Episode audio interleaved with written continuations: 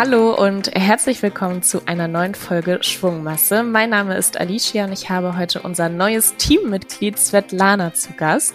Svetlana ist nicht ganz neu, denn sie war schon in einigen Podcast-Folgen, wie beispielsweise der 149, in der wir über die Rentenlücke gesprochen haben, in der 165, in der es rund um die Sparpläne, Fonds und ETFs geht, 188, Finanzen Ü40, aber auch noch ganz viele weitere als Finanzexpertin Expertin dabei. Sie hat auf Afterwork-Events unterstützt, mit uns schon Vorträge in Unternehmen gehalten und ist quasi seit der ersten Stunde Bestandteil der Initiative und jetzt auch voll und ganz. Hallo Svetlana, ich freue mich auf unser Gespräch, damit auch unsere Zuhörerinnen und Zuhörer dich noch ein bisschen besser kennenlernen können und ja, wir jetzt quasi mal über dich und deine Person ein bisschen ausführlicher quatschen können. Ja, wie schön. Hallo Alicia, ich freue mich auch. Wie hast du denn die Initiative kennengelernt? Wie war auch deine Beobachtung und die Entwicklung, wenn du jetzt auch von Anfang an schon mit dabei warst quasi? Wie war das? Also die Initiative habe ich sehr kennengelernt als viel, würde ich jetzt mal so sagen, Intrapreneurship wirklich aller Beteiligten. Also ich glaube, es war immer eine sehr offene, dynamische Initiative. Ähm, alle, die daran mitarbeiteten, hatten viel, viel Leidenschaft aber auch so das Vertrauen und den Mut, so ein bisschen Gegenwind auszuhalten. Ich glaube nicht im, von, von Anfang an war nicht ganz klar, warum braucht es diese Initiative vielleicht für Frauen. So und diese Überzeugung dann auch wirklich durchzuhalten, zu vertreten, das war halt immer da. Also von da ist es, glaube ich, sind viele, ja, es ist eine, sind viele, viele mutige und wirklich tolle Beteiligte, die die Initiative so gemacht haben, wie sie jetzt ist. Wir haben ja jetzt, habe ich gerade erzählt, schon ganz viel von deinem Finanzwissen abzapfen können. Also du bist bisher immer als unsere Expertin in den Folgen zu Gast gewesen. Woher hast du aber denn eigentlich dieses Finanzwissen? Was war so deine berufliche Laufbahn? Oh, sie ist sehr, also in dem Fall glaube ich schon ein bisschen traditionell. Also ich habe nach dem Abitur habe ich eine Bankausbildung gemacht. Ich wollte eigentlich eher was Kreatives machen, muss ich dazu sagen. Aber ich bin ja ein Inselkind. Ich komme ja von der Insel Rügen und da war, gab es nicht so viele kreative Firmen, sage ich jetzt mal, wo es was möglich war. Und dann habe ich auch zu einer Zeit Abitur gemacht, wo es wirklich in der Wendezeit war. Wir waren so der erste Jahrgang, der nach neuem Abitur so Abitur gemacht hat. Und da war es, glaube ich, bei bekannten Freunden und allen so, ja, Zelana, geh mal zur Bank. So, das war irgendwie so eine sichere Option. Da haben alle gesagt, ja, damit kannst du dann was anfangen und ähm, da, da bist du doch soweit auch richtig. Das habe ich dann auch gemacht. Ich habe bei der Sparkasse Rügen meine Ausbildung gemacht. Habe da viel Glück gehabt, hatte da sehr, sehr offene Personen und konnte da so ein bisschen kreativ sein und habe dann nach der Ausbildung aber relativ zügig für mich entschieden, ich möchte noch studieren. So, das ging oder es gibt ja auf Rügen keine Uni, das heißt, ähm, ein Wechsel war vorprogrammiert und da war mir relativ klar, dass ich nach Hamburg gehen möchte und habe in Hamburg angefangen, Jura zu studieren, weil ich damals mal noch ganz unbedarft und gar nicht vorbereitet dachte, oh, da gibt's bestimmt sowas. Ich wollte Agrarrecht machen, weil ich ja irgendwie so aus einem Verhältnis, also sozusagen meine Eltern und Großeltern waren halt sozusagen, haben große Bauernhöfe. Und das gab's aber gar nicht und das lag mir auch gar nicht. Nach ein paar äh, Semestern habe ich das dann abgebrochen und dann habe ich auf BWL gewechselt, was für mich auch die richtige Entscheidung, glaube ich, war, mit dem Thema, Schwerpunktthema Sozialpsychologie. Das war auch sehr passend. Ähm, und habe nebenbei in der Bank angefangen zu arbeiten, und zwar in der Comdirect, weil ich äh, mein Studium komplett selbst finanzierte und dort die Möglichkeit gab, Comdirect hat schon immer von 8 bis 22 Uhr gearbeitet, an sieben Tagen die Woche, also anders als andere Banken. Und dadurch habe ich dort immer die 22 Uhr Schicht abgedeckt im Wertpapierbereich und das passte halt super gut zum Studium. So war mein Einstieg dort auch. Und dann war es so, während des Studiums kam schon unser Sohn und ähm, als ich dann damit durch war, war Comdirect dann auch die erste Adresse, wo ich gearbeitet habe. Und dann habe ich so ein bisschen in dem Fall so die klassische interne Laufbahn, glaube ich, so durchlaufen, also von Mitarbeiterin, irgendwie Beschwerde, vermögende Privatkunden nachher Steuern, nachher hin von da aus dann zur Führungskraft, auch erst im Bereich Beschwerde und dann zum Thema ähm, trading-affine Kunden und äh, vermögende Privatkunden. Ja, und so bin ich dann bei, bei Comdirect damals geblieben, sozusagen, weil es war halt gefühlt immer was anderes, immer neu. Viele Projekte, die ich nebenbei mit begleiten durfte, konnte, wollte. Und ja, das ist so, so ein bisschen meine Laufbahn. Und in der Zeit sammelt man natürlich auch, ne? Ist mein Daily Business, mich mit Finanzen, mich mit der Börse vor allem, ne? mit dem Markt zu ähm, auseinanderzusetzen. Das gehörte immer für mich dazu. Und ich glaube, daher ist das einfach gewachsen. Und deswegen haben wir dich jetzt auch ähm, noch an der Seite.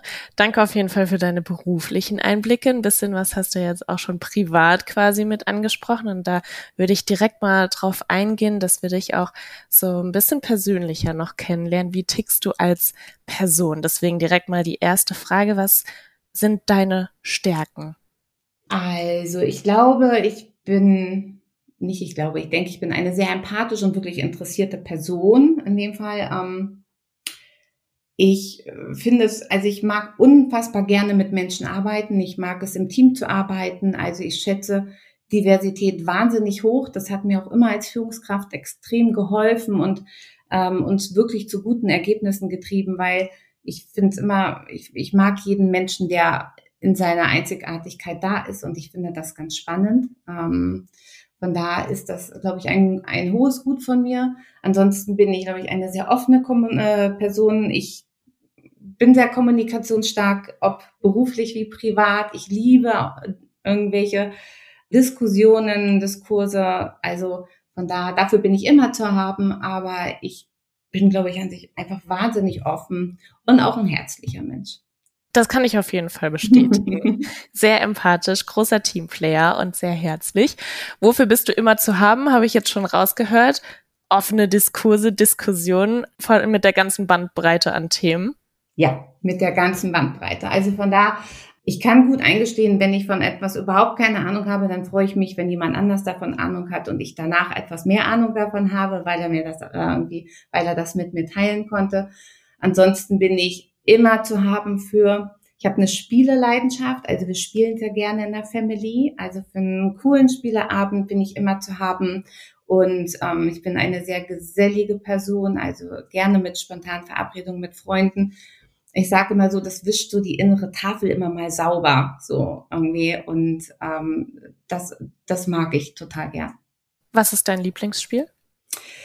Ach, an sich, also auf jeden Fall nicht Monopoly. Mit mir kannst du nicht gut Monopoly spielen, weil bei Monopoly entscheidet es sich bei mir in, den, in der ersten halben Stunde, wie dann so die Straßenaufstellung ist, ja. Und dann ist mein Ehrgeiz so geweckt, dass ich sage, entweder bin ich gut positioniert oder vielleicht auch gerade nicht. Und dann, ja, also, aber das war ja gar nicht deine Frage. Deine Frage war, was ist mein Lieblingsspiel? Ähm, was ich sehr gerne spiele, ist Skull King. Das ist ein Kartenspiel, kann ich jedem nur empfehlen. Das macht sehr viel Spaß. Ich spiele aber auch gerne sowas wie Activity, hast du Worte, das sind, glaube ich, so aktuell unsere Lieblingsspiele. Aber also die Bandbreite ist groß. Also ich spiele gerne mit mehreren, aber auch zu zweit. Okay, aber Skull King kannte ich jetzt noch nicht. Habe ich ja schon mal eine Inspiration. Danke. Ja, das werden wir das nächste Mal spielen, wenn wir uns sehen. Das macht okay. sehr viel Spaß. Okay. Ja, jetzt hast du schon von der, von der Tafel für den inneren Ausgleich quasi gesprochen. Was machst du denn neben der Leidenschaft für Finanzheldin natürlich und deinem Beruf im Privaten? Wie findest du da den Ausgleich? Gerne so eine Mischung aus geistiger Unterhaltung und Bewegung. Ne? Also von, von, von Joggen über Yoga Pilates, das ist so ein Schwerpunkt. Aber ich bin auch eine wirklich starke Audible-Hörerin. Ne? Also ich höre zwei bis drei Hörbücher pro Monat. Das finde ich, das ist, manchmal schaffe ich es eben abends nicht so viel zu lesen und dann ist es, ist es halt mit dem Hörbuch viel, viel besser.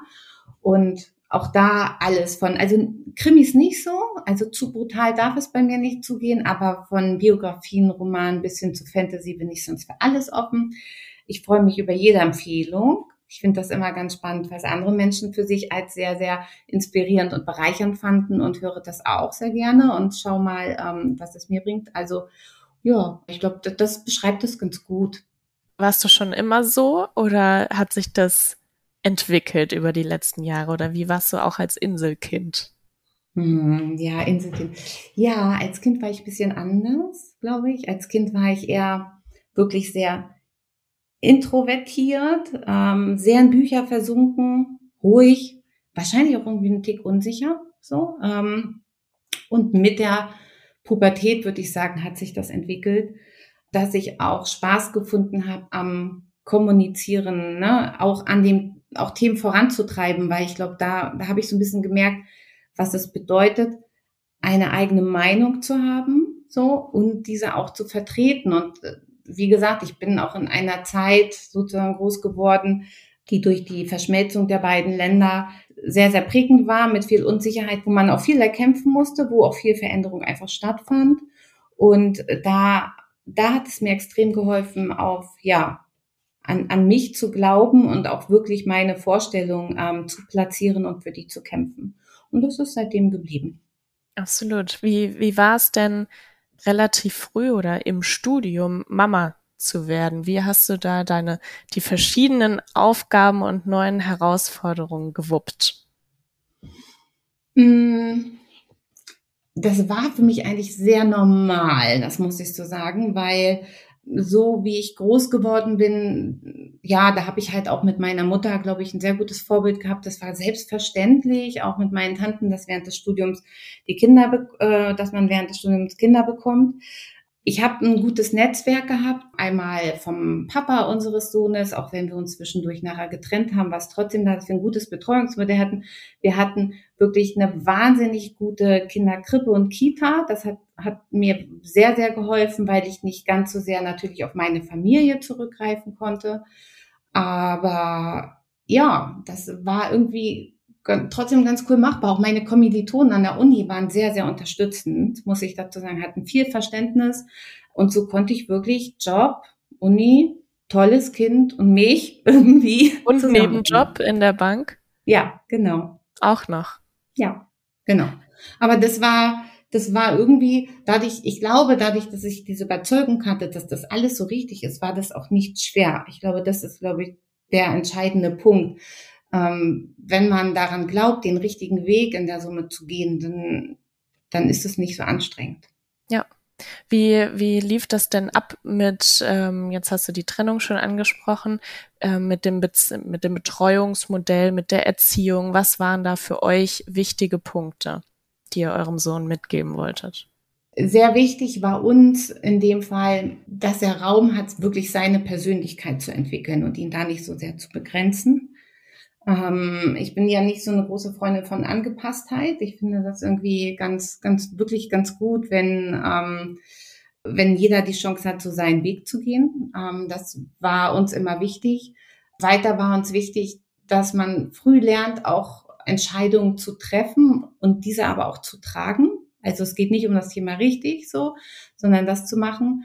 Was für mich aber zum Beispiel auch schwer war, war natürlich möchte man sein Kind beschützen und sagen, und innerlich weiß man, wenn du das jetzt tust, das ist totaler Mist. Ja, kann ich dir sagen, so. Aber mein Erfahrungskonto ist ja nicht sein Erfahrungskonto und wirklich diesen Raum groß zu geben, zu sagen, ja, befüll dein Erfahrungskonto und dann kannst du daraus, ne, daraus schöpfen und vertrau auch gut auf dein Bauchgefühl oder auf dein Herz, so, sondern das dass man nicht so rüberdenkt, sondern dass man wirklich viel intuitiv handelt, weil ich glaube, einem das oft doch den richtigen Weg zeigt. Und das haben wir versucht, ihm viel mitzugeben und immer einfach auch so ein sicheres Netz, so Familie ist da, wir sind da, egal was jetzt eintritt, egal was gemacht wird. Ähm, wir sind halt, ja, wir, wir stehen immer da, wir sind der Fels und man kann sich darauf verlassen. Und man darf sich da auch ausprobieren. Also ich meine, wo denn sonst, ne? Bitte in der Familie ausprobieren. Das, das darf so sein. Und ja, das waren, glaube ich, viele Themen, die wir gerne mitgegeben haben. Gibt es auch etwas, was du jetzt im Nachhinein, dein Sohn ist mittlerweile erwachsen, so viel ich weiß, mhm. anders machen würdest? Nein, ich glaube, also wenn ich darauf gucke, würde ich da nichts anders machen. Wir waren wir haben eine extrem gute und starke Verbindung miteinander und die schätze ich auch sehr. Ich glaube schon, dass sie eben daraus entstanden ist, weil man so miteinander war, wie man war, so, weil wir auch, oder ich kann das jetzt von mir soweit immer dann nur sagen, ich habe auch immer viel geguckt, was hätte ich damals gebraucht, als ich so in dem bestimmten Alter war. Und diese Reflexion hat mir viel geholfen, viel Toleranz tolerant zu haben ne, und auch toleranter zu sein, weil ich hatte, glaube ich, schon doch, ich war schon eine krawallige Teenagerin dann, sagen wir es mal so. Und mir das vor Augen zu führen, ich habe mir das Recht genommen, ja. Warum sollte ich dann bei meinem Sohn sagen, er hat dieses Recht nicht? Ja. ja. Das wäre ja irgendwie falsch. Und das braucht es ja manchmal auch, um sich so ein bisschen zu formen, um sich so manche Sachen ähm, abzustoßen. Und ja, nee, ich glaube, ich würde nichts anders machen. Ähm, gucken wir noch mal ganz kurz auf deine Kindheit. Du hattest mir erzählt, dass du früher Schach gespielt hast. Würde ich jetzt so, also kenne ich aus meinem Bekannten- und Freundeskreis irgendwie gar nicht mehr. War das bei dir so üblich oder ähm, warst du da vielleicht auch einer der wenigen, die das Hobby ge ge gehabt hat oder vielleicht dann auch ein bisschen professioneller angegangen ist? Wie, wie war das? Schach und Svetlana. Ja, ja, Schach und Svetlana, die waren ein, ein dickes Team, hm, jahrzehntelang, das stimmt. Ja, ich habe seitdem ich sechs bin Schach gespielt, das ist richtig. Und bin da ein bisschen so reingestolpert, auch über so eine Schul-AG.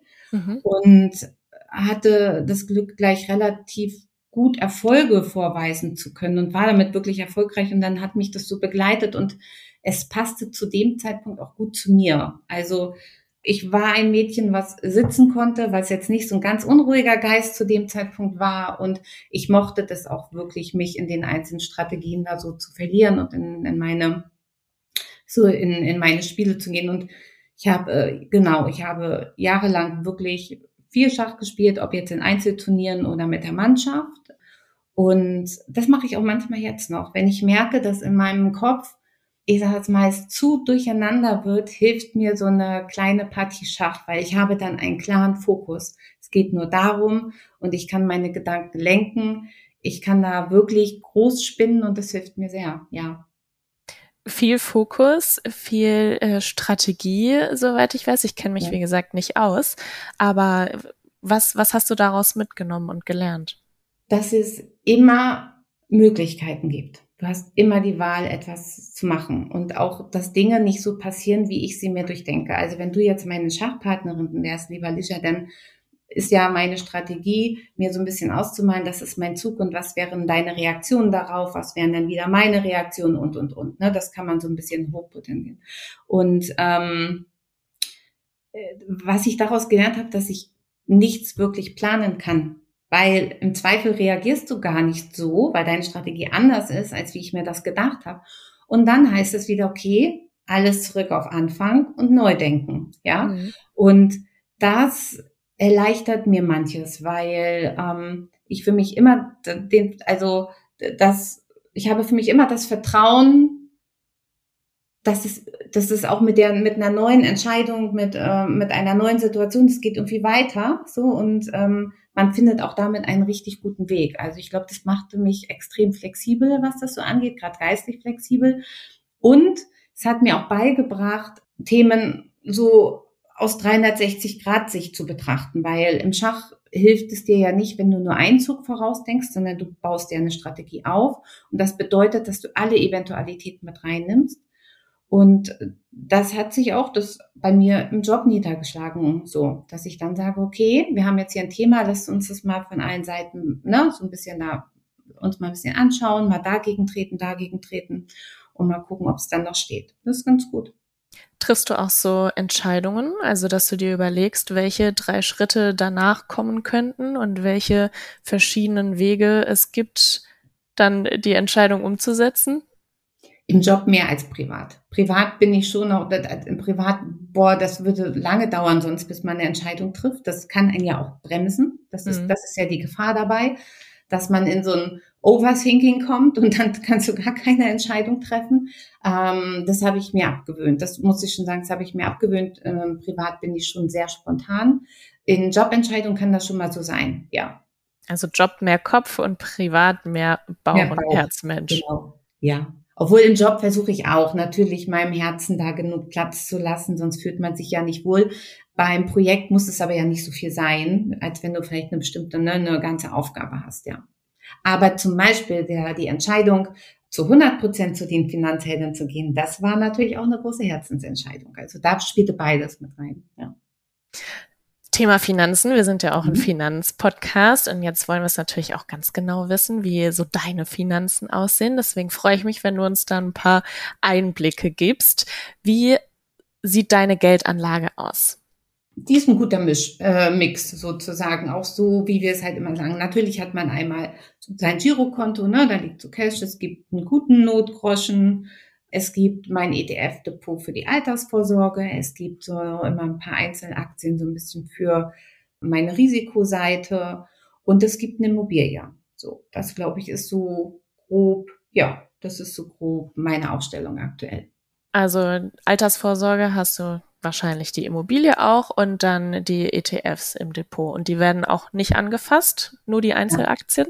Nur die Einzelaktien, ja, da bin ich, da bin ich extrem kon konsequent. Also da fahre ich den Ansatz buy and hold, ne? Also von da immer so. Und ich habe für die Altersvorsorge auch noch eine betriebliche Altersvorsorge.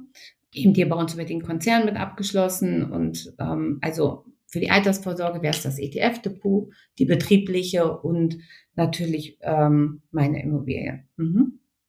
Wie hat sich das in den Jahren entwickelt, auch mit deiner Laufbahn in der Comdirect und dem Wissen über das Trading und die Börse, wie die so funktioniert? Hast du dir dann ein bisschen was abgeschaut oder warst du von Anfang an da so relativ konservativ auf, aufgestellt? Mm, dadurch, dass ich schon während der Lehrzeit in der Sparkasse mit einem Fonddepot begonnen habe, in die vermögenswirksamen Leistungen einzuzahlen und davon damals dann auch mein Auto gekauft habe, das weiß ich noch, nachdem das dann fällig wurde, war für mich die Anlage in Fonds, in ETFs irgendwie so, so ganz selbstverständlich. Das war, also war total normal. Und ähm, das Thema Einzelaktien kam wahrscheinlich schon durch den Bereich, wo ich gearbeitet habe. Das wird so sein. Und gerade weil ich ja viel auch mit den sehr trading-affinen Kunden zu tun hatte, auch natürlich mit so einem Mitarbeiterkreis. Und zum Anfang habe auch ich einfach sehr, sehr wild getradet. Also so, da gab es auch mal das ein oder andere Lehrgeld, was, glaube ich, dazugehört, um so ein bisschen bewusster in seine eigenen Entscheidungen zu gehen. So, aber das gehört für mich irgendwie so mit dazu, ja. Aber wie gesagt, meine Aktieninvestments sind nie langfristig. Also ja, vielleicht mal zwei, drei Jahre, das kann schon sein, das Jahr. Mhm. Ähm, aber ansonsten ist gerade äh, bei Aktien oder Zertifikaten, wenn ich in dem was mache, das eher auch kurzfristig. Das ist so, so ein bisschen die Spielleidenschaft, die dann da ausgelebt wird. Und wie hoch ist deine prozentuale Sparquote von deinem Nettoeinkommen? Mittlerweile sehr gut. Mittlerweile gut. Ich muss mir überlegen, über 30 Prozent auf jeden Fall. Ich kenne aber auch Zeiten, als ich Studentin war, nebenbei einfach gejobbt habe, da, wenn es 10 Prozent waren, war ich da gut, ne? Also mhm. ähm, das hat sich natürlich, das hat sich im Laufe der Zeit verändert. So, es fühlt sich auch okay an. So, auch das war so es ist schon ein bisschen beruhigender, wenn man einfach weiß, man hat ein Polster und mit dem, dich kann finanziell nicht so ganz viel überraschen, sagen wir es mal so. Also der Notgroschen ist äh, auf jeden Fall aufgefüllt, hast du ja auch schon gesagt. Kommen wir noch mal so zu, zum Sparen oder auch äh, vor allem für kurzfristige Gelegenheiten quasi. Wofür gibst du denn gerne Geld aus?